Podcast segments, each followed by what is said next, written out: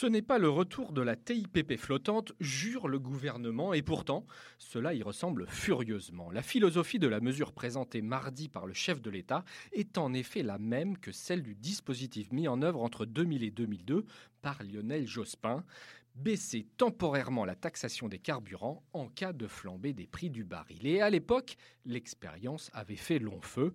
Les automobilistes avaient été peu sensibles aux gestes consentis, qui n'allégeaient, il est vrai, que de 2 centimes le prix à la pompe. L'exécutif, quant à lui, avait renoncé à remonter les taxes quand le reflux des cours du pétrole le justifiait pourtant car des échéances électorales approchaient. Et c'est tout le problème. En proposant d'instaurer un rendez-vous trimestriel avec le Parlement sur la fiscalité de l'essence, le gouvernement ouvre une boîte de Pandore. Tous les trois mois, il s'exposera à des revendications multiples pour obtenir une ristourne et à de nouvelles mobilisations. Ces dernières années, l'État avait pourtant réussi à dépolitiser des rendez-vous tarifaires réguliers, comme sur le prix de l'électricité et du gaz ou encore pour le taux du livret A. À chaque fois, les décisions étaient censées se faire sur la base de données objectives, mais la subjectivité n'était jamais loin et la tentation toujours grande de changer la formule de calcul ou de la suspendre. C'est beaucoup moins le cas aujourd'hui, le débat annuel sur le coup de pouce au SMIC a aussi perdu en intensité depuis qu'un groupe d'experts fait des préconisations préalables. Il faut dès lors espérer pour Emmanuel Macron que le cours du pétrole cesse de faire les montagnes russes pour éviter le yo-yo de la taxe carbone, mais l'expérience montre que c'est peu probable.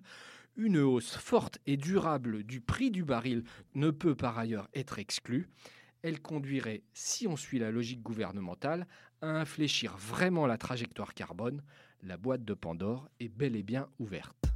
Retrouvez tous les podcasts des échos sur votre application de podcast préférée ou sur leséchos.fr.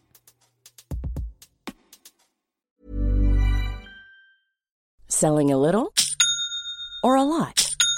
Shopify helps you do your thing however you cha-ching. Shopify is the global commerce platform that helps you sell at every stage of your business. From the launch your online shop stage to the first real life store stage, all the way to the did we just hit a million orders stage. Shopify is there to help you grow. Shopify helps you turn browsers into buyers with the internet's best converting checkout. 36% better on average compared to other leading commerce platforms because businesses that grow grow with Shopify. Get a $1 per month trial period at shopify.com/work. shopify.com/work.